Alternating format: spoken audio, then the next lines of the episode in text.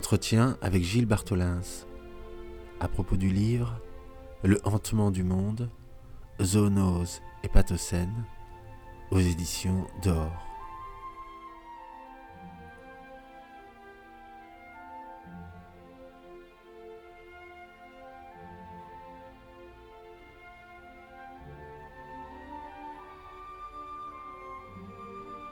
Il est arrivé deux bouleversements. L'un est historique. Le XXIe siècle ne vient-il pas de commencer? On pensait le coup d'envoi donné par le 11 septembre 2001. Des historiens et des anthropologues plaident à présent pour 2020, comme on fait commencer le XXe siècle en 1914. Et l'autre bouleversement est celui des modernes. Nous sommes à nouveau comme au XVIIe siècle, au seuil de la science avec son grand serpent, lorsque plus rien de ce qui était sûr ne l'est. D'où vient le mal? D'où vient le bien? Où est le centre du monde? Dans quelle direction regarder? Où suis-je? Que faut-il croire? Qu'est-ce que la nature? À nos sens, il est arrivé quelque chose d'immense. Les voilà catastrophés. Nous assumons des gestes pour éviter la propagation d'invisibles qui rendent suspect tout contact, tout bouton de porte ou d'ascenseur, alors qu'on nous disait enfin entrer, notamment par nos écrans tactiles, dans une culture du toucher, dans une culture haptique, contre le tout visuel, le tout virtuel. Nous avions à nouveau misé sur la caresse des choses, des proches. L'âge nous aidait à toucher davantage, à prendre davantage dans nos bras ceux qui sont jeunes depuis plus longtemps que nous. Nous plaidions pour un monde de proximité, de réappropriation physique. La distance n'était plus que du temps. Nous bricolons plus, nous réparons plus, nous sommes de plus en plus des touches à tout. Mais soudain, quelque chose est venu fracturer notre vie, brutalement et comme jamais. Sauf quand la guerre survient. Mais ce n'est pas la guerre qui est survenue. La guerre, ce sont des gens qui entrent chez vous et qui tirent dans tous les corps que vous aimez et vous laissent au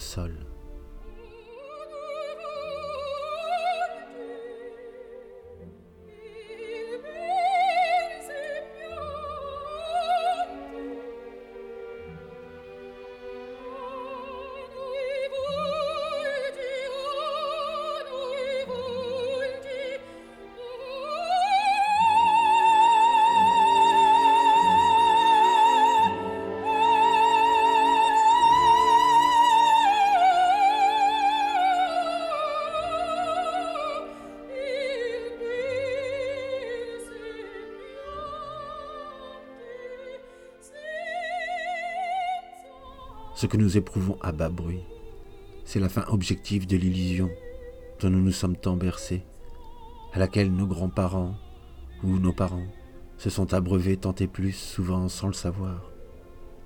Si l'on pouvait leur expliquer sans doute, en seraient-ils eux-mêmes bouleversés, tristes et bouleversés. Du moins seraient-ils étonnés de la finitude du monde, de la limite des ressources, de la consommation ou, dans l'acte de consommer, de manger, de profiter de son dimanche, a été suspendue toute considération pour ceux qui en sont la condition et la source. Non plus les ouvriers continentaux ou anglais pour les capitales lumineuses du XIXe siècle, où les gens de brousse asservis pour le caoutchouc du roi, mais ceux du sud global et les animaux. Les animaux qui sont partout autour de nous, dans la nuit, à notre insu. Non pas les chats et les chiens avec qui nous vivons et qui sont des quasi-personnes, ils sont sauvés de notre empire. On dit même qu'ils nous ont bien eus. Non pas donc les animaux que les éco-théologiens cherchent à faire entrer au paradis, mais ceux pour qui l'enfer n'existe pas, car ils y sont déjà, selon le mot apocryphe de Victor Hugo, ceux qui ont été retirés de notre regard par une succession d'aménagements techniques et d'amortissements éthiques. La ferme gazouillante avec sa basse-cour, sa grange colorée et sa mare, est donnée pour réelle aux enfants à travers les livres d'images ou la ferme pédagogique.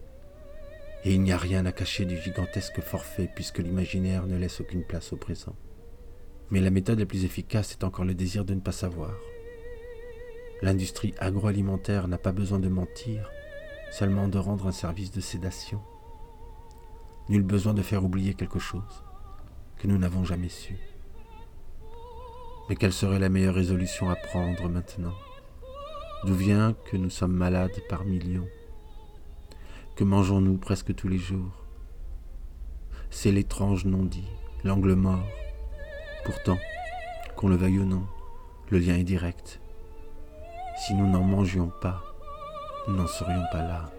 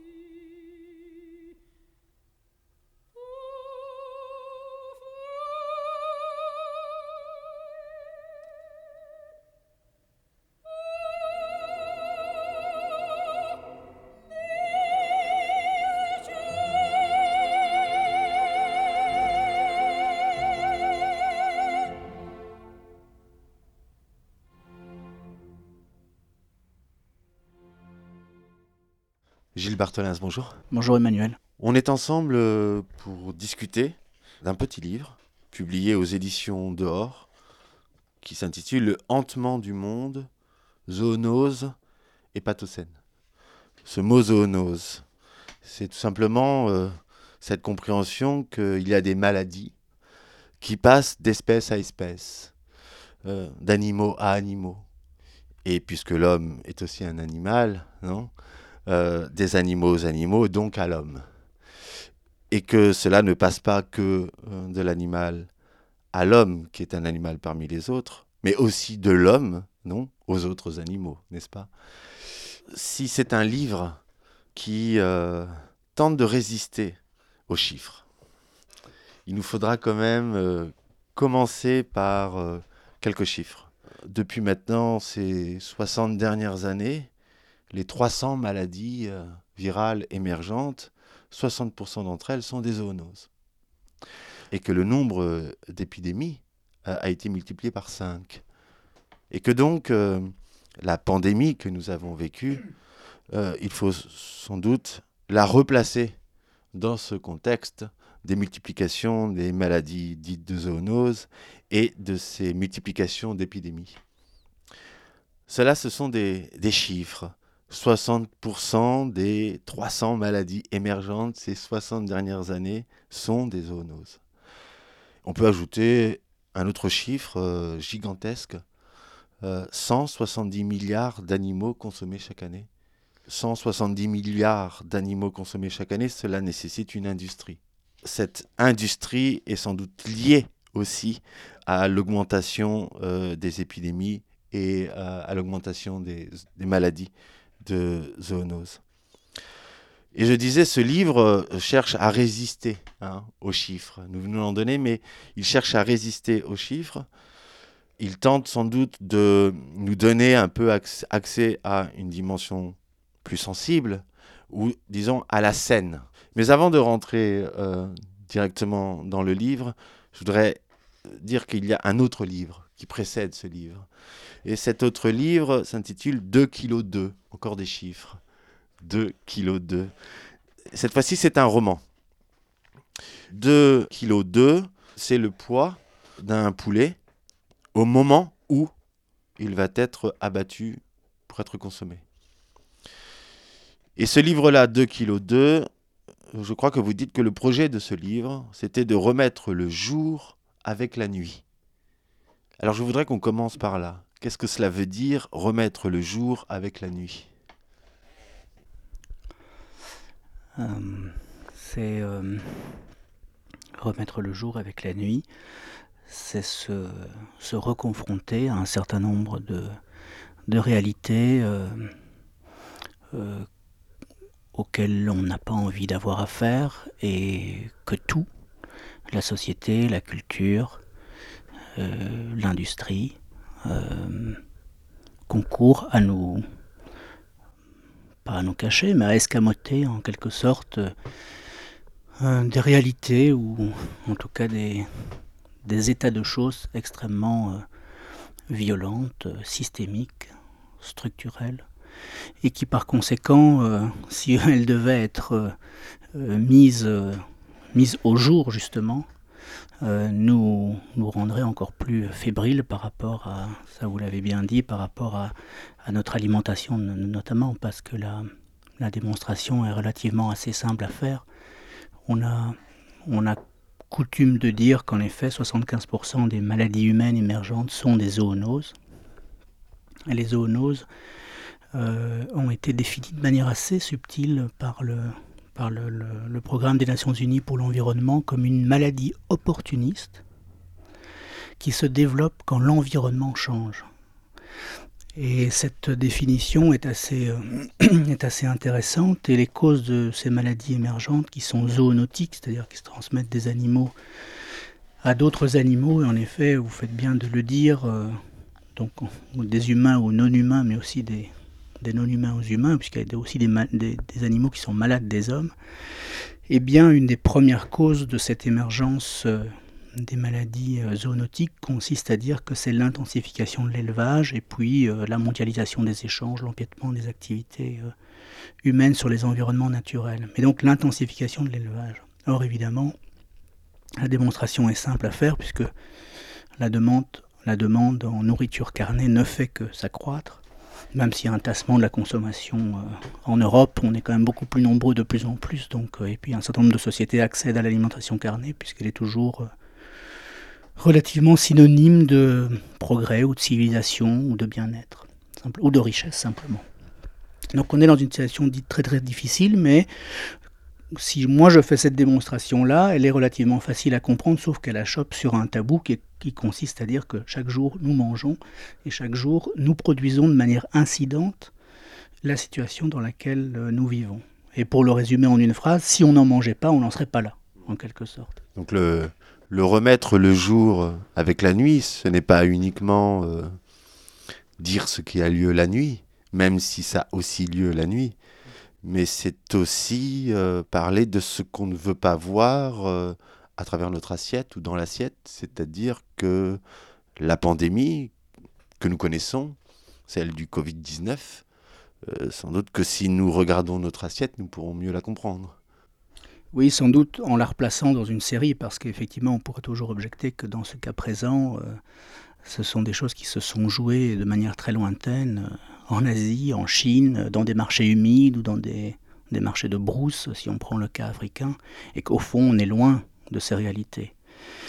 Mais il est évident que quand on analyse les, trajectoires épidémiologiques, l'élevage, euh, industriels, les fermes usines, sont quasiment toujours soit l'origine, soit le relais ou l'amplificateur de, ce type de, de, maladie. Et même dans le cas de la, de la Covid-19, euh, une des hypothèses qui semble se confirmer, c'est que c'est passé par des élevages de visons ou de chiens vivériens, de sorte que, au fond, on retrouve cette, cette, ce, ce, ce, trajet un peu, un peu compliqué pour nous qui qui nous alimentons avec essentiellement des, des, des produits, euh, des produits animaux issus quand même globalement d'une industrie euh, de type intensiviste.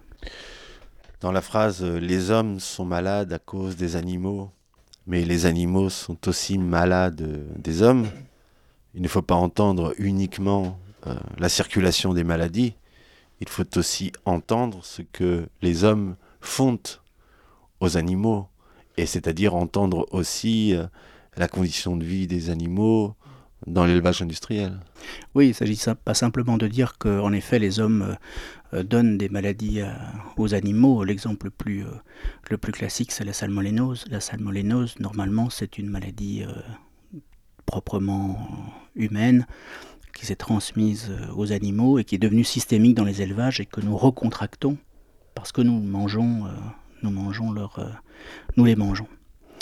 Et ensuite, ils sont malades parce qu'en effet, ils vivent dans des conditions extrêmement, extrêmement dures, pour pas dire infernales en quelque sorte. Et donc malades, malades à tout point de vue, comme nous pouvons l'être quand nous sommes enfermés, maltraités, euh, euh, anéantis, euh, sans, sans, raison autre que l'utilitarisme, effectivement, comme vous dites, de, notre assiette. Le livre Zoonose et on pourrait le faire débuter avec ce livre La jungle d'Upton Sinclair. C'est un livre de 1906 et c'est une enquête et un récit sur les abattoirs de Chicago. J'aimerais qu'on s'arrête dessus parce que il apparaît comme une contradiction entre ce que va dénoncer ce livre, ou ce que ce livre va mettre en avant, va éclairer, le travail de remettre le jour avec la nuit d'Upton Sinclair, et les conséquences euh, législatives euh, de la lecture de ce livre. Les premières lois de protection des consommateurs.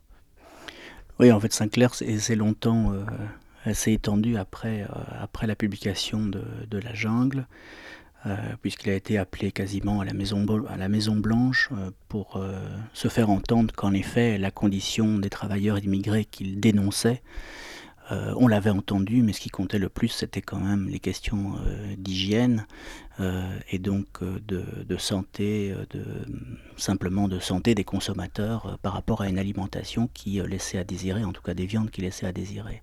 Et donc Copton Sinclair a, cette, ce mot en disant c'est finalement l'estomac qui a gagné, alors que moi je travaillais, j'écrivais pour le cœur. Mais et en effet, on peut, on peut y voir comme un moment.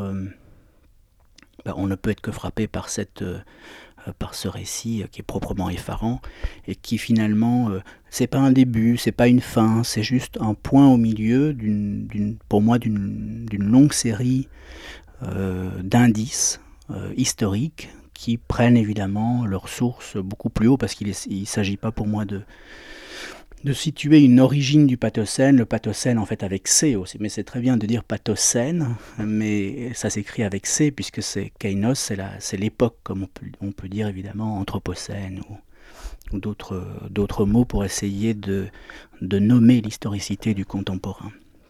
Donc le pathocène, oui, alors il n'a pas d'origine, mais moi je tire des fils, j'essaie de tirer des fils. Et, comme historien, euh, j'ai repéré quelques éléments. Parfois c'est des éléments de langage, parfois ce sont des faits, parfois ce sont euh, des, lois. Par exemple, le mot zootechnique est, un, qui est mis en place, qui est un néologisme créé par Ampère en 1834. Ça, c'est un élément.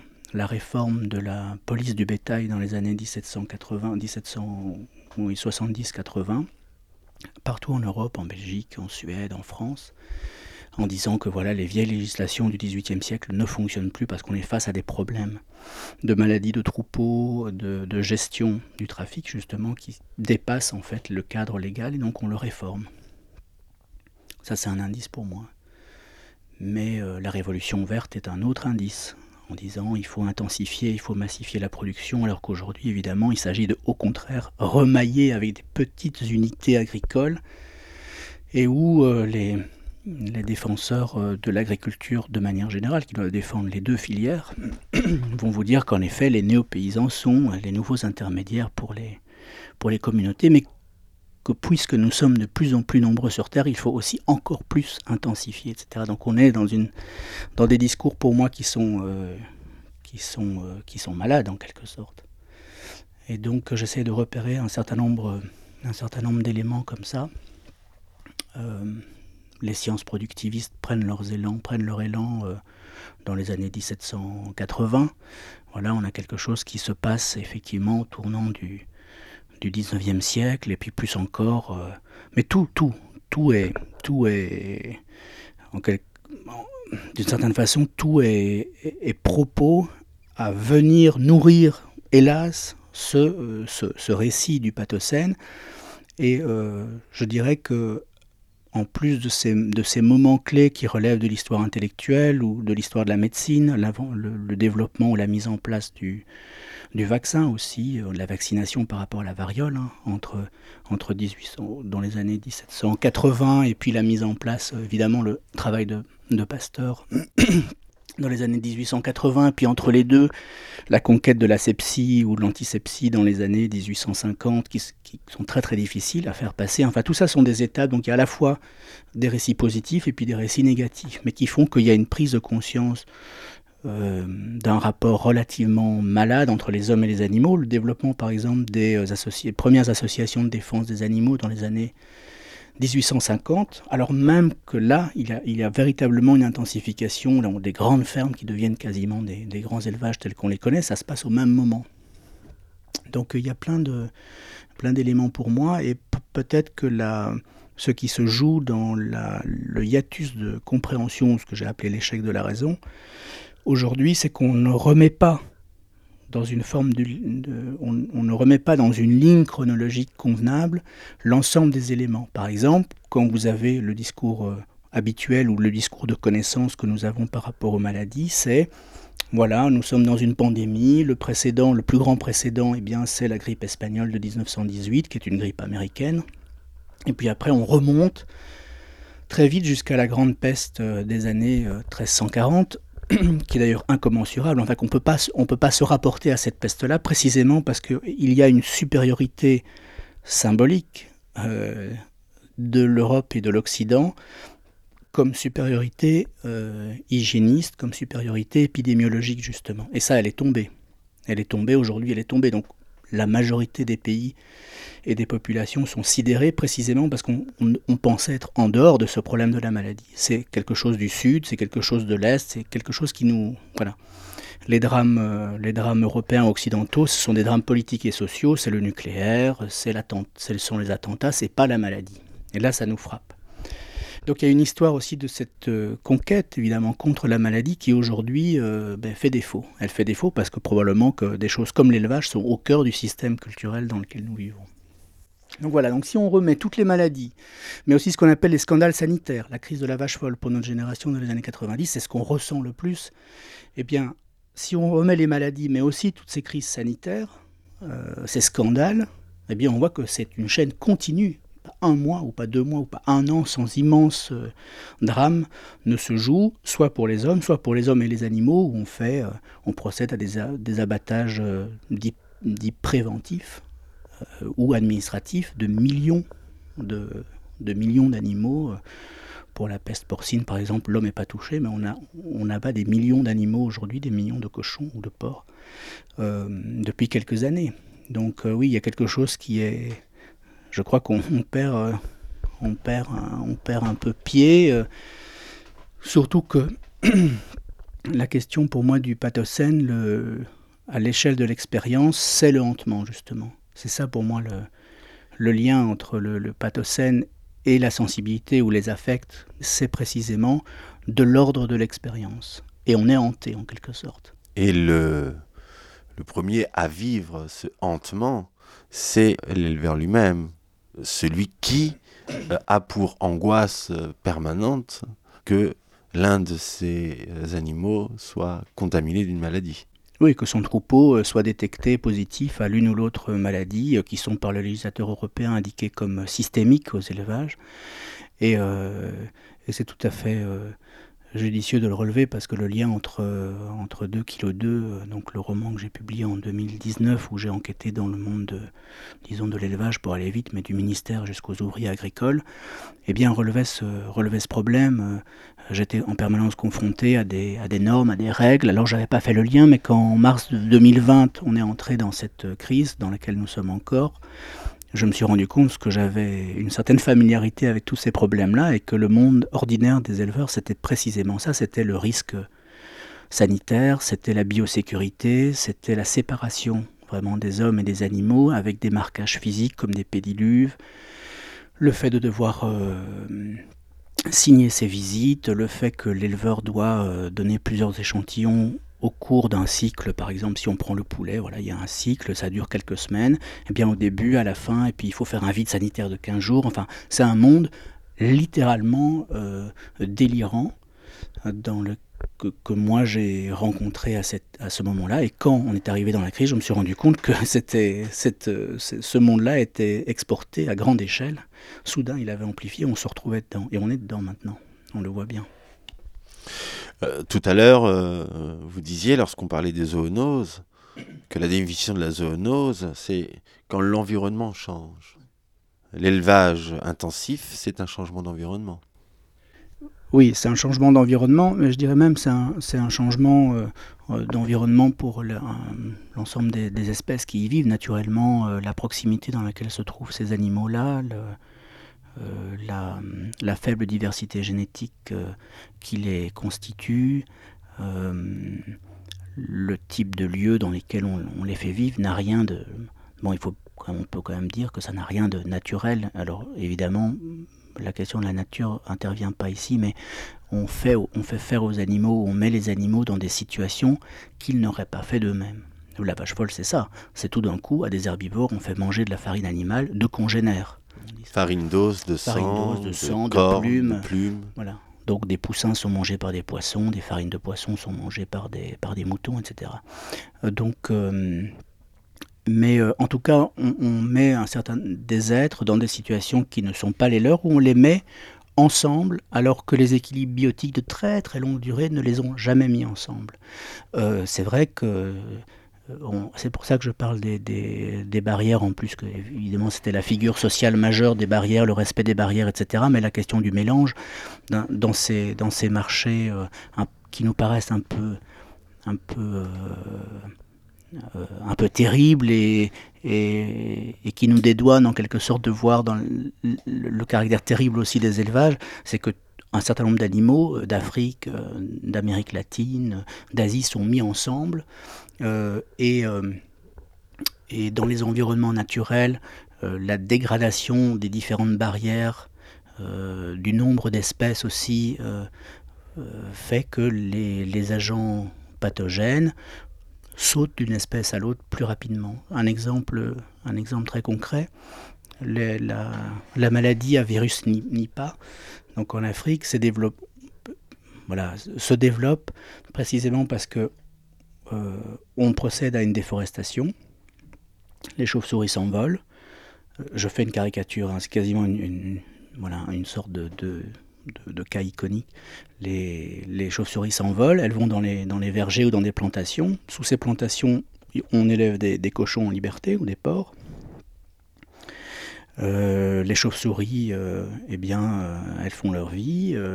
les déjections tombent sur les porcs. Les porcs mangent les déjections avec les fruits, etc. On les ramène au village, on les mange ou on vit avec eux. Et voilà, vous avez l'espèce intermédiaire qui se trouve être le cochon, avec un réservoir naturel qui est la chauve-souris. Et donc vous avez un saut rapide, parce que précisément les barrières sont tombées justement. Alors on a toutes les raisons d'être contre les barrières, et on a toutes les raisons d'être pour les mélanges, mais il faut bien avouer qu'à l'échelle de l'histoire, de l'histoire, euh, de l'histoire du vivant, les déséquilibres où des êtres vivants vivent ensemble précisément parce qu'ils vivent depuis très très très longtemps ensemble. Il faut même pas aller voir du côté euh, des rapports euh, humains-non-humains.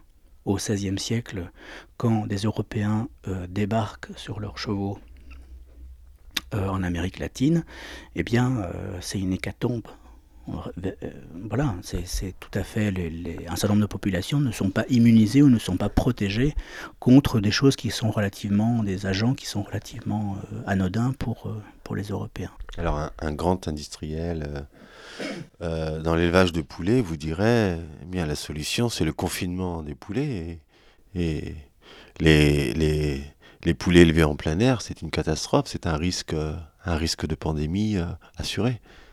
Oui, c'est une, autre contradiction. Alors évidemment, les filières euh, qu'on appelle la filière en plein air, puis, euh, la filière conventionnelle ou standard qui fait vivre les poulets en confinement complet, euh, c'est sûr qu'ils s'opposent relativement, leurs intérêts sont opposés, mais il y a en effet une sorte d'argument contre le plein air disant que les poulets sont en contact avec la faune sauvage, euh, des canards, euh, des rats, des renards, etc., mais surtout d'oiseaux à oiseaux évidemment, euh, et, que, et que par conséquent c'est un risque pour les poulets d'attraper un certain nombre de maladies qu'aurait cette faune sauvage. Or, évidemment, L'inverse est surtout vrai, c'est la faune sauvage qui, euh, le long des voies commerciales et le long des, grands, centres industriels d'élevage, euh, se font contaminer et puis ils ont leur vie et puis de loin en loin et effectivement ils peuvent euh, colporter. Mais initialement des maladies qui sont, qui sont des grippes aviaires qui sont, qui sont nées dans, dans le milieu de l'élevage. Cela veut dire qu'on a une situation où l'élevage intensif crée un stress chez les animaux tels qui favorise des naissances de maladies, il une telle densité au mètre carré qu'ils se contaminent euh, évidemment très rapidement, et que donc euh, se développe toute une biosécurité pour contenir les épidémies à l'intérieur euh, de ce qu'on peut appeler des usines, car cela fonctionne comme les modèles d'usines, à l'intérieur des usines. Oui, même à l'échelle de toute la filière, depuis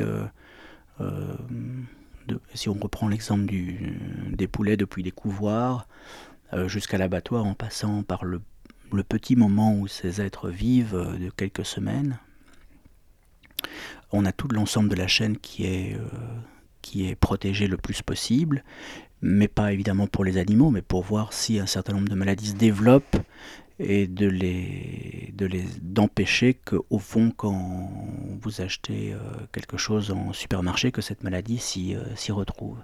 Donc on, court-circuite euh, du mieux qu'on peut les ces maladies au prix de au prix comme je l'ai dit tout à l'heure au prix d'abattage forcené qui, qui est vraiment le le prix de notre alimentation. Après, bon, effectivement, si on fait des intoxications alimentaires, ça peut se jouer à différents, différents moments. Euh, mais un certain nombre de, de contaminations ont lieu très très tôt.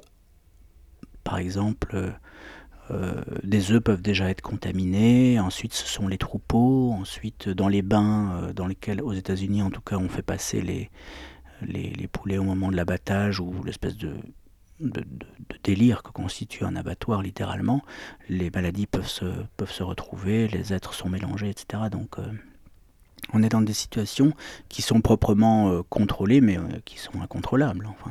Est-ce qu'on peut employer le terme finalement d'accident industriel? Et non, justement. C'est bien de, de, le souligner parce qu'un incident ou un accident, c'est une sorte de sortie de route. Alors c'est-à-dire que ça rapporte l'événement à quelque chose euh, d'accidentel.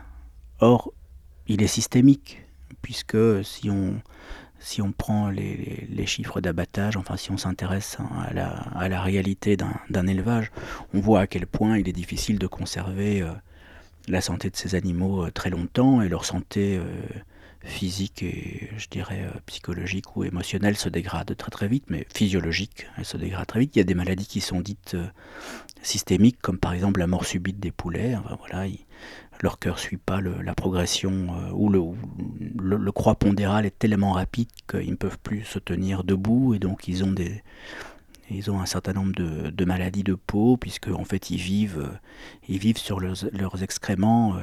Euh, quand j'étais quand j'étais parmi les, éleveurs, un jour, euh, c'est ça, qui est intéressant quand on travaille avec euh, sur place et qu'on oublie un peu les livres. Euh, c'est des choses. Moi, je vis avec les livres, mais voilà, en allant sur place, je me suis rendu, j'ai vu des choses ou j'ai entendu, j'ai senti des choses que j'avais pas jamais lues malgré toute la connaissance zootechnique justement qu'on peut avoir de la filière. Je vais chez un des éleveurs. Et je lui dis, ah, combien de... Il y a une litière, dans, dans, ces grands hangars bétonnés, il y a une litière qu'on met au début du cycle au début de la ronde des, poulets, tout, ce, tout ce langage qui est à la fois poétique et, terrible. Donc il y a une phase de croissance, puis d'engraissement et puis de finition. Et donc euh, après le vide sanitaire de 15 jours, on met des granulés. Je lui dis mais combien, euh, combien vous mettez euh, par espace? Alors évidemment je ne connais plus la taille du... Mais je crois que c'était 1000, 1000 mètres carrés. Quoi qu'il en soit, il me dit je mets une tonne. Je mets une tonne de granulés. Euh, et je dis, ah, mais combien vous retirez à la fin? Parce qu'on va avec une, machine et on retire toute la fiente. Il me dit, euh, il me dit 100 euh, tonnes. en gros, il y a une tonne de granulés, de litière, et à la fin, les animaux ont eu 99 tonnes de déjection. Il me dit oui.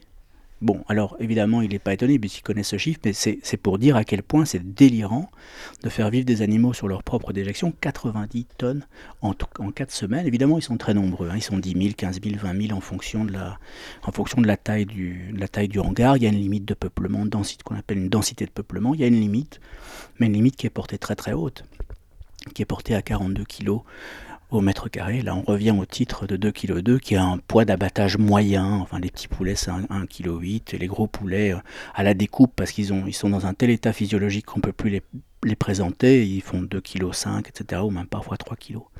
Et donc 2,2 kg, oui, c'est une quantité pour définir des êtres qui sont définis par leur qualité singulière, c'était évidemment le sens de cela. Et 42 kg au mètre carré, c'est euh, le, le coût classique dans, des, ouvrages militants ou activistes en disant, bon voilà, un poulet vit sur une petite page à 4.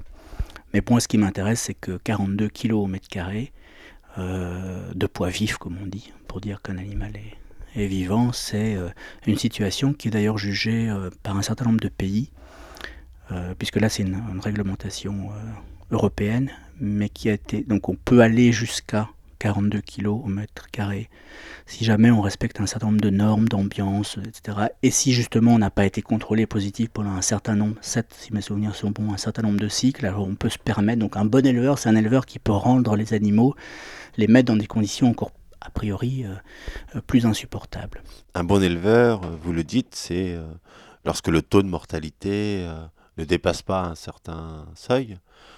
comme j'imagine, on pourrait dire aussi d'un bon chef d'entreprise lorsque son taux d'accident au travail ne dépasse pas un certain seuil. Exactement. Exactement, on est là. La, la mort est une variable du système plutôt que quelque chose à, à éviter au maximum. Lorsque vous dites que on est face à une situation systémique euh, au niveau des, maladies qui circulent. Cette euh, situation systémique, elle est acceptée, au fond, par les industriels. Elle est euh, acceptée aussi, d'une certaine manière, par l'OMS aussi, qui supervise. Mais je parlais d'accidents industriels lorsque, justement, il y a ce saut.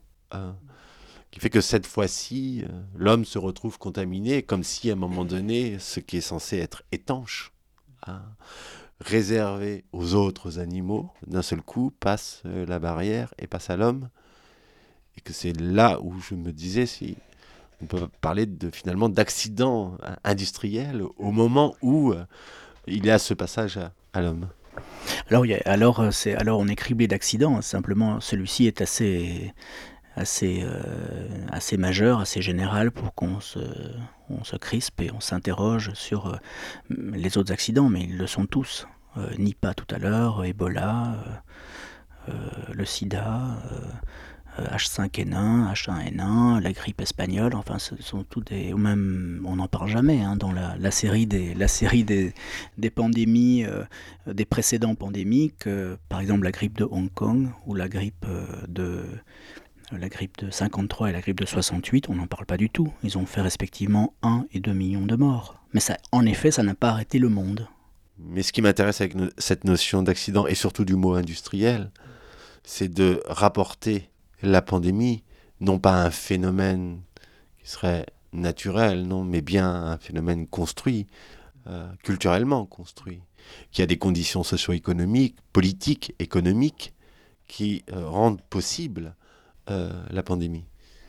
Oui, c'est pour ça que, c'est pour la question de l'accident est, euh, est, intéressante en se disant c'est quelque chose qui n'est pas prévu, qui, survit, qui, survient malgré tout. Euh, parce que parce qu'elles ne sont pas contenues, c'est le sens de votre terme accident. Effectivement, les accidents, les incidents, moi j'ai tendance à dire c'est pas un accident comme on fait un accident de voiture, c'est pas c'est pas normal. Mais si on se dit tiens on les deux, toutes les deux semaines, j'emboutis ma voiture ou je tombe à vélo, on se dit, bon, alors peut-être que moi je vois moins bien, je vais aller faire un IRM, euh, peut-être que la voiture a un souci, mais on voit bien qu'on rapporte alors les, les accidents à quelque chose de plus général. Et c'est ça, c'est de rapporter et de se rapporter à quelque chose de plus général, moi, qui me qui m'intéresse. Et donc, ça veut dire que les événements, ce ne sont pas des, des, accidents, ce sont des événements qui font partie d'un cycle, et on voit que ce cycle s'accélère, ou en tout cas s'aggrave. On peut dire qu'il est quantitativement en tout cas, il s'est aggravé euh, de, manière, euh, de manière assez, et donc les conséquences vont, si, le, si on ne change pas le, la, les, les causes, les effets vont, vont se poursuivre. Quoi. Au fond, avec la pandémie, c'est l'échec de la biosécurité. Ou en tout cas, c'est, c'est l'impossible, l'impossibilité d'une biosécurité totale. Donc c'est l'échec de cette biosécurité. Oui, c'est, oui, oui, c'est l'échec. Et en même temps que c'est l'échec, j'ai l'impression que c'est aussi son extension. Dans la gestion de la pandémie, c'est son extension aux humains. Oui, c'est tout à fait juste. Le, voilà, c'est pour ça qu'on a beaucoup parlé, de, alors on a beaucoup reparlé de biopouvoir, qui consiste à dire qu'il y a un pouvoir qui, est, qui s'applique à des populations et pas à des individus. Hein. C'est la différence entre que Foucault fait entre euh, des sociétés de des sociétés d'un pouvoir de souveraineté où euh, voilà, on, peut décider de, on peut décider de mettre, euh, d'arrêter la vie de la vie de, de quelqu'un, mais pour le reste on laisse faire.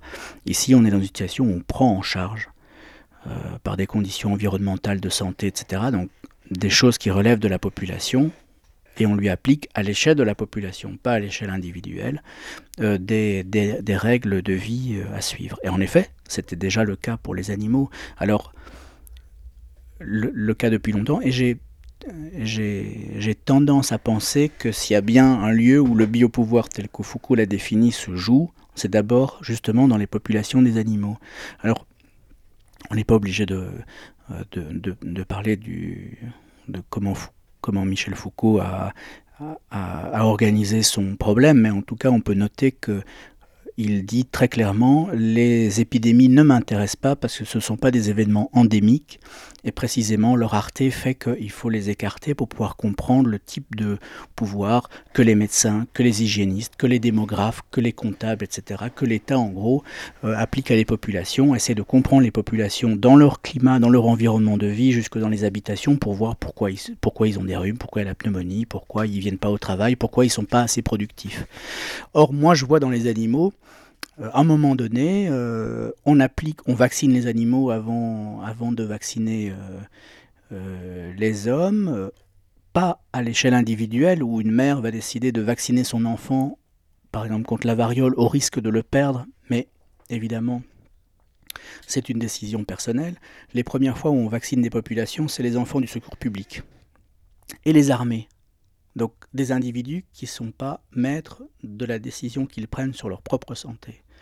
Et comme durant le Premier Empire, il y a cette idée très très forte du paternalisme, eh bien, euh, le, pouvoir en place refuse de mener des campagnes à l'échelle des populations ordinaires. Donc pour moi, les animaux, et encore aujourd'hui, euh, l'état pur du biopouvoir se joue, il faut bien le dire, dans les élevages, où il y a un contrôle absolument total de la vie, de la naissance jusqu'à la mort des individus.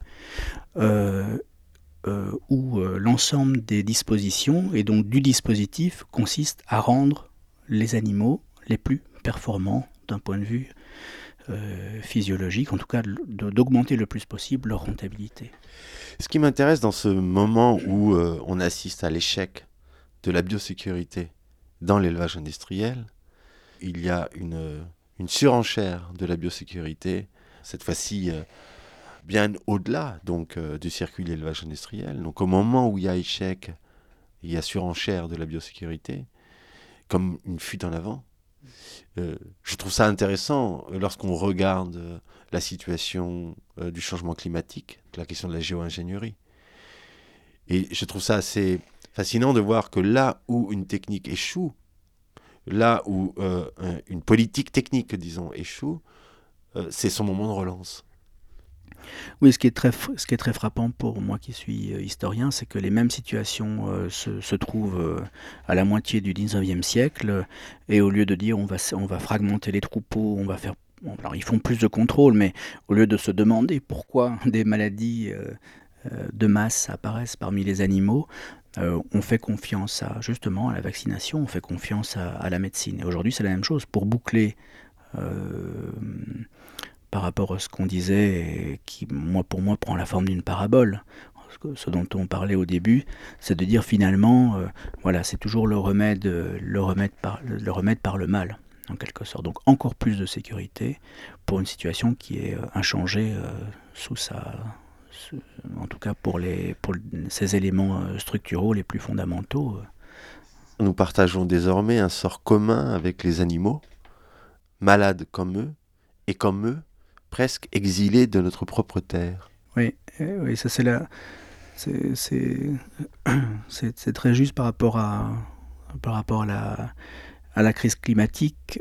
c'est sûr que ce, ce petit livre, j'ai tendance à dire que c'est un petit livre, mais au fond, euh, il, fait. Euh, pour moi, c'est un essai précisément parce qu'il est écrit à l'intérieur du trouble dans lequel on, se situe. Et donc, euh, mon expérience par rapport à, cette idée de, de pathocène ou de hantement, elle est fondamentale puisque l'idée d'être euh, hanté par quelque chose, cette peur des êtres invisibles, mais aussi être hanté par euh, l'anéantissement des milliards d'animaux euh, annuels, ou simplement le, le, fait quasi joyeux au niveau lexical de se dire que hantement ou hanté, c'est un très vieux mot scandinave qui veut, qui veut dire conduire jusque chez soi, jusqu'à la maison. Et donc aujourd'hui, il y a une crise de la sécurité de la maison. On voit bien que euh, l'envahisseur, enfin en tout cas euh, l'ennemi, c'est pour ça que la métaphore métaphore euh, militaire a, été utilisée par les chefs de l'État, même si elle est complètement, évidemment, elle est fausse. eh bien, quelque chose est venu jusque dans notre demeure, ébranler notre demeure, et comme un esprit frappeur, à mon avis, va retourner la maison jusqu'au moment où cette histoire sera euh, comprise, euh, assumée. Euh, et évidemment, l'objectif, c'est de conjurer cette situation. Dans le sommaire de, votre livre, les trois premiers chapitres s'intitulent Barrière d'espèce, barrière d'espace. Le deuxième chapitre s'intitule Comment cohabiter le monde. Et le troisième, Ensemble mais séparément. Et ces trois chapitres, disons, raconte comment justement ces barrières euh, ont été supprimées et vous en appelez à euh, reposer des barrières. Alors, j'aimerais qu'on comprenne ce reposer des barrières, euh, cet écart nécessaire, cette cohabitation, comment la penser aujourd'hui. Est-ce que ce n'est pas rejouer du spécisme? Donc là, il nous faut peut-être déplier un petit peu comment on sort de cet élevage intensif et comment on y sort sans revenir à du spécisme Oui, c'est une, question qui est vraiment un nœud, euh, un nœud quasiment intellectuel dans, ce, euh, dans, le, parcours que j'ai fait pour essayer de comprendre la situation dans laquelle euh, nous sommes. De fait, c'est un peu contre-intuitif de se dire voilà, il faudrait remettre des barrières, il faudrait cesser les mélanges. Enfin, l'histoire culturelle humaine a montré que depuis 300 ans, euh, depuis la bonne partie des Lumières en tout cas, on a essayé précisément d'abattre ces, euh, ces, barrières qui sont des barrières hiérarchiques de domination, euh, à la fois de classe, de genre évidemment maintenant, de race, pour le dire de à l'anglo-saxonne, et puis d'espèces, aujourd'hui d'espèces. Donc on se dit, bon, là, on a, on a face à un problème, puisque euh, d'une part, effectivement, je dis il faut remettre des barrières. Euh, en fait, il faut, oui, il faut les remettre. il ne faut pas les créer, il faut remettre celles qui étaient, euh, qui créent précisément des conditions d'habitabilité du monde, des conditions de coexistence ou en tout cas de cohabitation. cohabiter et coexister, évidemment, c'est pas la même chose. On peut cohabiter avec quelqu'un, enfin, on peut coexister avec avec des êtres sans nécessairement habiter avec eux. Mais je dirais que cette question de barrière, donc, elle est contre, contre, contre-intuitive, mais j'ai filé la figure parce que socialement, c'est ce qu'on nous a demandé. Respecter des, barrières, remettre des barrières pour essayer de se, précisément de se sauver soi-même. Donc on voit que, bon, c'est pas tout à fait euh, négligeable. Par ailleurs, les hiérarchies, les barrières, les séparations euh, entre, euh, entre les espèces, entre les hommes et les femmes, entre des groupes, euh, des groupes, des groupes euh, différents. Ce sont des barrières qui sont toujours, qui sont toujours des barrières de, valeur. C'est-à-dire qu'il y en a un qui est au-dessus de l'autre et ainsi de suite. Or, remettre des barrières, ça peut être, ça peut être dire, c'est de donner des espaces, de donner de la considération, euh, d'avoir égard, comme on dit euh, maintenant beaucoup, euh, envers un certain nombre d'espèces et de leur remettre des conditions de vie susceptibles de donner des agencements qui ne nous mettent pas nous-mêmes en danger, ni eux, qui ne nous affaiblissent pas. Et donc il faut à la fois trouver des situations qui nous affaiblissent les uns et les autres, essayer de les éviter, une des situations évidemment de ces mauvais agencements, en quelque sorte, c'est l'élevage, justement. Euh, où c'est euh, l'effraction permanente des espaces, des environnements, ou la réduction permanente de la... On revient sur des grandes questions de la biodiversité, etc., qui fait que des sauts d'espèces ont lieu.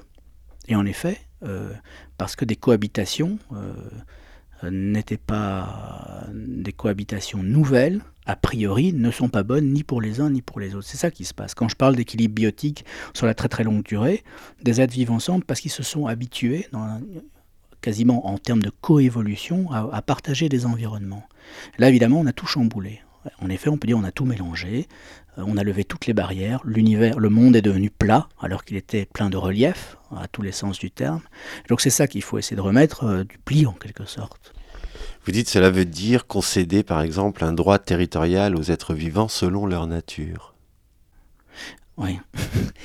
selon leur nature. Alors selon leur nature, c'est quoi? C'est, ce, serait cette idée, il euh, n'y a pas de définition évidemment. La nature, ça fait maintenant plusieurs décennies qu'on essaie, justement de, de, remettre en perspective ce que, la, culture occidentale a, à, générer conceptuellement sur le terme de nature, et effectivement, qui fait qu'on a une forme d'opposition entre la société et la nature, quelque chose comme ça qui serait à la fois idéalisé ou à la fois apprendre. Donc, euh, la nature d'un être, c'est son accomplissement habituel. Quand on parlait tout à l'heure des, élevages où les individus ne peuvent pas euh, s'épanouir, euh, subissent des, des, conditions de vie euh, qui en gros les rendent malheureux, qui les stressent au point qu'ils développent des maladies, au point qu'ils se bouffent les uns les autres. Enfin bon, ça, ça j'appelle une situation non naturelle. Je veux pas, évidemment, je veux pas définir, mais voilà, c'est l'accomplissement d'un être, la réalisation d'une vie. donc on va dire oui. Voilà, il y, a moyen de faire des élevages bienveillants, peut-être. Mais dans tous les cas, si on estime que la vie d'un individu est importante dans l'accomplissement de sa nature, euh, je vous mets au défi de manger une vieille carne ou un vieux cochon ou une vieille poule, etc., parce que vous lui aurez donné en effet une vie digne d'elle-même. Les poulets, euh, et je note au passage que toutes les choses qu'on mange, on, en donne un autre, un autre nom, donc les poulets, donc les poules les coques, eh bien ont une durée de vie euh, peut-être de 10 ans et on les mange après 4 semaines. Et il faut, euh, il faut entre, euh, disons, une dizaine de semaines pour que ces individus arrivent à maturité. Et je parle d'individus parce que ça c'est un des... Vous savez, quand, quand, on est amené à parler autour de son livre, on poursuit en quelque sorte la réflexion. Il y a des choses que, que j'ai pas...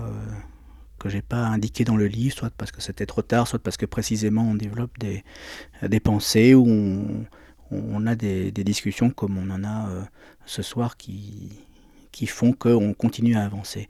Et l'un de, de ces éléments, c'est la notion d'individu, parce que de fait, les animaux, c'est pas des personnes, euh, c'est pas, euh, pas des choses non plus, évidemment. Mais comment on fait pour essayer de leur donner parce que le débat sur la question du sujet, de l'animal, etc., il se pose aussi pour un certain nombre d'humains, notamment les, les, enfants, etc., sur la question de la responsabilité.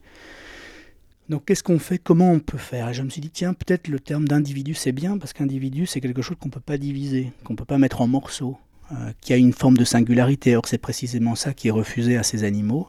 Alors c'est vrai qu'on voit un, océan de volailles, on a du mal à avoir une relation, d'engager une relation, euh, voilà, quasiment au sens, au sens euh, du terme. Regarder dans les, dans les yeux d'un poulet, c'est pas toujours... Mais il y a quelqu'un, c'est quelqu'un, c'est pas qu'il y a quelqu'un à l'intérieur, c'est quelqu'un euh, qui, euh, qui est là, qui mérite euh, pour moi de, vivre et d'accomplir sa vie naturelle, au sens naturel du terme, qui peut être extrêmement tragique hein, et sans merci, etc., mais qui confère au groupe une forme de, d'épanouissement personnel et collectif. Cette possibilité d'accomplir sa vie, euh, nécessite de repenser peut-être la question du droit à la vie. Le droit à la vie est un droit de l'environnement sur l'homme. Et non l'inverse, c'est pas un droit de l'homme sur son environnement. C'est une formule de Claude Lévi-Strauss, je crois de 1958, qui dit en effet euh, exactement ce que le retournement, quoi. C'est pas le, droit des le droit des hommes sur l'environnement, c'est l'environnement qui impose des, des des lois ou un mode de conduite euh, à, à l'homme. C'est ce qui fait une vie digne. C'est ce qui fait une vie digne, en mon sens.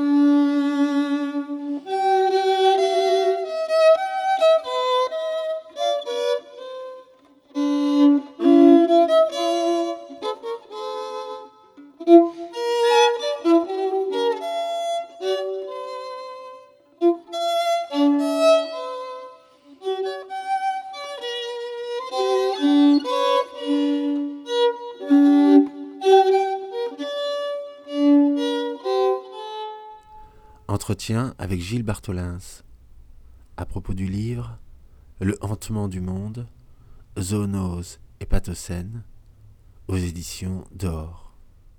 On a pu voir en 2020, disons dans la première partie de la pandémie, en, effet, euh, des écologues de la santé, des économistes, euh, des, des, médecins, des anthropologues ont rappelé tant et plus, ou en tout cas là où on leur a donné la possibilité de le dire, qu'en effet, euh, c'était à cause de notre alimentation, c'était à cause de l'élevage que une situation comme celle-là euh, pouvait, euh, pouvait se, produire et se reproduirait, etc. Et puis on a été tellement, je crois, affecté dans notre quotidien que les préoccupations euh, ont changé et aujourd'hui on parle évidemment beaucoup du, du, vaccin, de la protection. Donc on est, on est ailleurs et on a, il y avait une fenêtre de tir en quelque sorte pour essayer de, de bien comprendre les, les, enjeux. Et là, euh, face à une situation qui est difficile, en effet, on fait un repli sur le quotidien, sur les siens, sur le court terme et pas sur des choses qui sont immenses, quasiment invisibles qui dépasse souvent euh, l'échelle de la l'échelle d'une vie humaine. Euh, là, on parlait de la crise climatique. Euh, en fait, pour moi, le, le, problème de la pandémie se rattrape à travers un certain nombre d'autres problèmes. La, la, dégradation de l'environnement en général, ce sont des phénomènes en, souvent invisibles, qui sont très très loin, auxquels il est très difficile de se rapporter, soit parce que ça dépasse bah, simplement l'échelle de la vie humaine, soit dans, dans, un sens de la dégradation, soit dans le sens de la reconstruction. Et surtout, la grande différence, c'est que c'est non linéaire, c'est non réversible, et ça, ça a le don de paralyser, évidemment. Donc, euh, quelque chose qui est irréversible, euh, c'est relativement euh, difficile à digérer, pour ainsi dire. Et la, la théorie de la maladie elle-même a joué un grand rôle, c'est-à-dire que dans les au XIXe siècle, on considérait que la maladie elle-même n'était euh, pas un changement d'état. C'était justement euh, un incident, c'était un trop ou un trop peu, et la santé, c'était l'équilibre. Or aujourd'hui, et évidemment le travail de Georges Canguilhem sur le normal et le pathologique a beaucoup fait pour mettre en, en évidence ces, théories, précisément, est-ce qu'il y a un changement est-ce que l'état pathologique, c'est pas justement la modification, non pas quantitative, mais qualitative de l'état normal? La réponse, c'est oui, c'est un, changement de type qualitatif. Or, euh, c'est relativement embêtant quand on peut pas, quand on a monté l'escalier que l'escalier il est plus derrière vous. comment on fait pour redescendre? Donc il faut trouver des solutions euh, qui relèvent, euh, oui, qui nous demandent d'avoir un peu de, un peu de génie culturel et social. et pas simplement un génie, un génie technique ou qui consisterait à rajouter des marches. Voilà, qui consisterait à rajouter des marches pour s'écarter du danger qu'on vient, de, qu'on vient de franchir. Je disais en ouverture que ce livre était construit comme une résistance euh, aux chiffres. Euh, et je crois que le dernier chapitre, c'est euh, la place de la littérature pour rendre compte de tout ce dont nous sommes en train de parler. Oui, quand j'ai écrit le... Alors, le, cet essai, c'est un peu, en quelque sorte, le prolongement euh, du roman que j'ai fait sous une, autre, une toute autre modalité, dans un tout autre registre, mais qui consiste pas en un livre d'histoire, euh, qui consiste véritablement en un, en un essai. C'est quoi Essayer des éléments de pensée. Euh, et la difficulté, pour moi, c'était euh, de se dire il y a des savoirs théoriques, euh, il y a des savoirs situés, c'est très important d'avoir des savoirs situés, hein, ces grands moments d'où je parle, à qui je m'adresse, quelle est la conséquence de ma pensée, etc. Or ici, évidemment, c'est un, je plaiderais pour un savoir affecté euh, qui consiste à, à se prendre à prendre au sérieux les émotions que nous éprouvons, des émotions que moi j'ai qualifiées de terrestrielles. On parlait de la maison, on parlait d'être pathétique, parce qu'à la fois on est, on est affecté, mais on est aussi pathétique, on est un peu impuissant à, agir. Mais terrestriel, c'est un beau mot qui a été inventé par Jules Verne en 1864. Et, et ce, et cette terrestrialité que nous éprouvons tous, c'est un, de ces, lieux qu'il faut travailler. Alors, euh, en écrivant le, roman, c'est sûr que j'étais touché par euh, l'expérience que j'ai faite avec les, animaux, les éleveurs, etc. Et puis bon, pour la, pandémie, euh, j'étais évidemment dedans. Alors la littérature, ou l'essai, ou la pensée affectée, comme forme de résistance, Je ne sais pas si l'idée de résistance euh, soit s'applique, soit me, me plaît complètement. Je dirais que la littérature, on lui a souvent demandé ce qu'elle pouvait, hein, ce qu'elle pouvait faire. Euh, euh, il y, a, y, a, sans doute des bouleversements qui peuvent être euh, qui peuvent se trouver euh, chez le lecteur quand il lit un, livre et, véritablement changer sa vie. Mais ce que fait la littérature, à mon avis, et en particulier la fiction, ou euh, le récit, mais disons le roman, puisqu'on là, là je parle dans ce, dans ce dernier chapitre du Hantement du Monde, je parle de mon expérience du roman. Par contraste à l'écriture d'un essai, justement, la littérature c'est une ruse. Une histoire c'est une ruse parce qu'il y a des personnages, vous vous identifiez à des personnages euh, qui ne sont pas toujours les meilleurs du monde. Euh, vous êtes face à des situations singulières, toujours singulières, jamais générales, jamais théoriques. Et dans ces situations singulières, eh bien, la forme du témoignage a une, a une véritable euh, valeur d'assonance individuelle. Euh, et c'est quelque chose que les, historiens des, événements extrêmes, comme la Seconde Guerre mondiale ou du nazisme, ont beaucoup, euh, ont beaucoup mis en évidence qu'en effet, pour boucler sur les chiffres, qu'en effet les chiffres, ça dit rien. C'est des épouvantails, ça sidère. Euh, bon, alors être sidéré, c'est déjà quelque chose, mais au fond, pour ceux qui, ont, qui font partie de ce chiffre, qui sont les victimes de, voilà, qui sont un élément, une unité dans ce chiffre, ça ne dit rien ça ne dit rien d'eux. Ça dit quelque chose de nous, des effets que l'on a, mais ça ne dit rien d'eux. Et euh, les historiens ont mis en évidence qu'en effet, la lettre, le document, l'archive, le témoignage euh, donne de l'individualité, donne du contexte à euh, ce qui est vécu à l'échelle l'échelle du chiffre, à à l'échelle massive et qui ne dit pas grand-chose. Et donc le roman, lui, il est forcément à l'échelle individuelle et ça change tout. Alors l'essai, je dirais que le, pour continuer à avoir une, pensée singulière contre le chiffre, parce que alors je résiste au chiffre, oui. résister à la situation, bon, il faut essayer de la réformer, mais résister aux chiffres, c'est-à-dire résister à, donner du sens à chaque individu qui est pris dans ce système. Et, là, je dis individu précisément pour pas dire humain ou non humain, parce que euh, ce qu'on voit bien, ce qu'on peut mettre en évidence, c'est que l'aliénation, elle est partagée des animaux, des hommes aussi, en particulier des éleveurs qui sont les premiers touchés par ces maladies, mais qui sont aussi touchés par ce, régime euh, biosécuritaire dans lequel maintenant, dont nous, faisons maintenant l'expérience euh, au quotidien. J'allais dire que effectivement, si les, les chiffres euh, ne disent rien du vécu d'un poulet, ils ne disent non plus rien de Jean, qui est un éleveur et qui lui aussi est pris dans ce dispositif qui lui échappe et qui l'assomme, qui l'écrase. Oui, bah, on, est tous un peu. Jean, c'est le, le, prénom du personnage euh, principal d'éleveur dans 2 kg 2.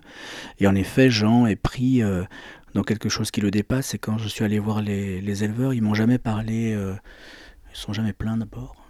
Jamais parlé d'impuissance ou jamais parlé de, de, de, de, leurs conditions. Ils m'ont assommé de, de, normes, de règles, de lois, euh, de recommander, euh, de, changements, de, réglementation, etc. Et je me suis dit, mais finalement, euh, pendant qu'on discutait, il n'y avait aucune place justement pour les valeurs, pour la qualité de leur vie, pour le libre arbitre simplement. Je me suis dit, c'est ça en fait. Un système d'aliénation, c'est qu'on n'a même pas le temps de pouvoir prendre du recul, on n'a même pas les moyens parce qu'on est assommé en permanence par le maintien, le maintien d'un système dont il est très difficile de, se séparer. Vous interrogez sur euh, ce qui fait, ce qui fait une forme d'indifférence. Euh, je crois que c'est un moment où on est finalement dans les gestes de l'abattoir. Quoi, et je, crois que vous interrogez sur...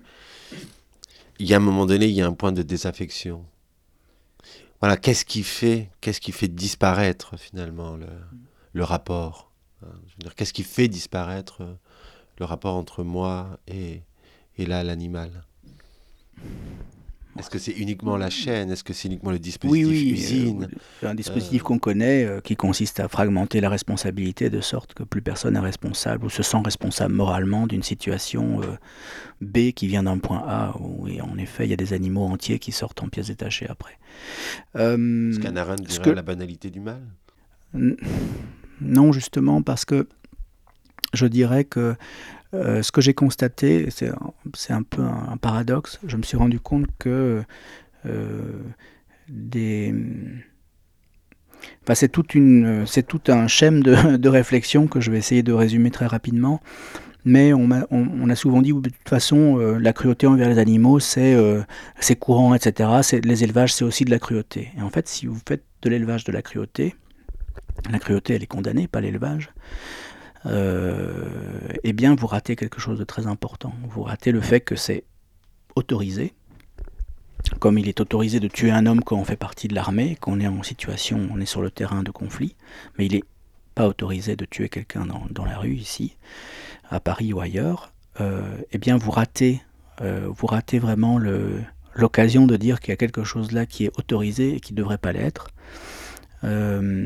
et, au point qu'on peut dire que quelqu'un qui, qui euh, je sais pas, va jeter son chien dans une bulle à verre ou va, je prends des cas hein, qui, ont, qui, ont, fait l'objet d'une condamnation, euh, ou euh, une autre personne qui va déplumer son, son perroquet, eh bien, sont relativement proches des, de ceux qui vont aimer les, les chatons, vont trouver d'une mignonnerie invraisemblable un petit poussin, etc. Pourquoi? Parce que précisément celui qui qui blesse l'animal intentionnellement, il le considère encore comme une chose qui peut souffrir, comme une chose vivante, auquel il peut se rapporter lui-même comme souffrant, parce qu'on ne fait pas ce genre d'acte si, normalement on est relativement bien.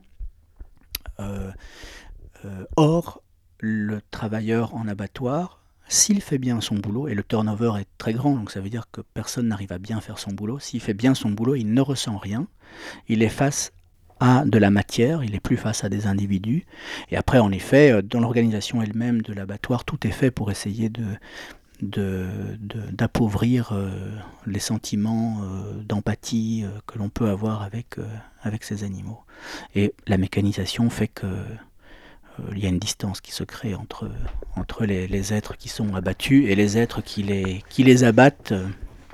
Voilà. Alors je ne dis pas qu'il n'y a pas un certain nombre de personnes qui pourraient prendre plaisir à, voilà, à égorger, etc. Mais globalement, vu la situation des ouvriers dans les abattoirs, essentiellement, pour prendre le cas, le cas euh, paradigmatique des États-Unis ou même dans un certain nombre de pays de l'Est, des gens sans papier, euh, des gens qui sont contraints de faire ce boulot, sinon ils ne peuvent pas non plus nourrir leur famille. On voit bien qu'il y a quelque chose qui ne va pas, c'est très compliqué. Cette absence de, de cruauté, est-ce que c'est à partir de là qu'on peut penser ces espaces-là comme des espaces euh, du camp, du camp de concentration, des camps d'extermination L'absence de cruauté? Oui, alors je fais juste une remarque. Ce que je veux dire consiste à dire qu'on l'a déjà dit, euh, notamment des rescapés des camps, en disant en effet, euh, aujourd'hui, euh, l'élevage industriel consiste exactement dans les mêmes procédés que le système d'industrialisation de la mort des, camps de, des, camps de concentration, en effet.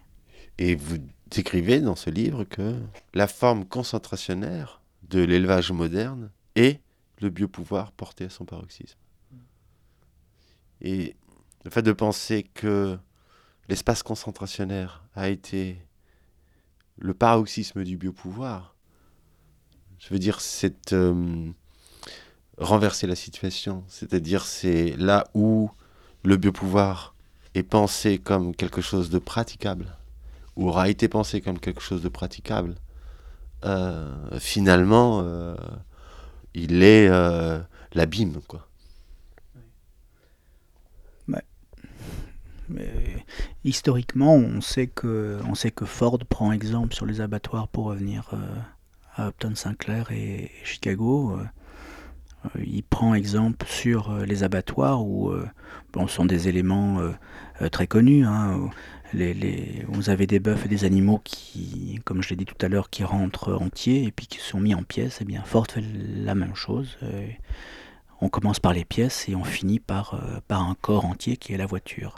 Et on sait bien que, que un grand nombre, un certain nombre de, dirigeants nazis étaient absolument fascinés par, euh, le Fordisme et par l'organisation euh, à la fois du travail mais aussi des performances.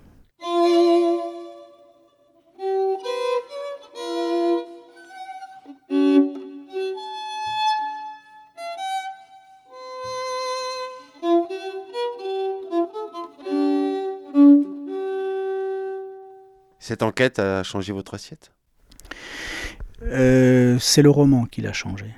C'est le roman. Euh, bon, alors sans rentrer dans des une histoire familiale qui fait que j'avais déjà appris à manger sans, sans viande ou une situation euh, personnelle où voilà, je peux cuisiner sans problème, on peut cuisiner à la maison sans, sans faire disparaître, sans, sans que la, viande dans sa disparition crée un problème alimentaire. Donc pour moi, ça a été relativement facile.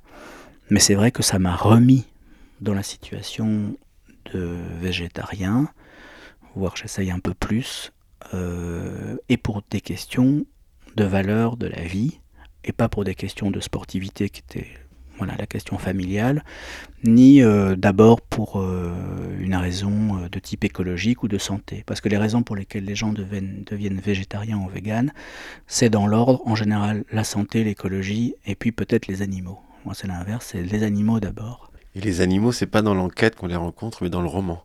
C'est-à-dire l'écriture. Oui, c'est-à-dire l'écriture. C'est-à-dire quand c'est-à-dire quand vous faites venir, advenir des, individus. Voilà, Julien Gracq dit, ça. Il y a une phrase, il faut laisser l'initiative à la langue. Et euh, alors bien sûr, on compose, euh, on peut composer un scénario, on peut prendre des notes, on a une, matière documentaire qui est folle et qu'on essaie de surmonter.